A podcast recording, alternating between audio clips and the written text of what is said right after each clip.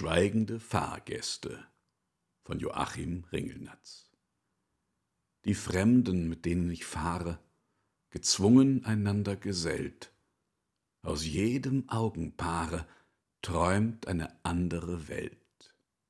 Doch wie ich mich allen verbinde in schweigender Rätselei, irr ich vielleicht, doch ich finde, man wird versöhnend dabei.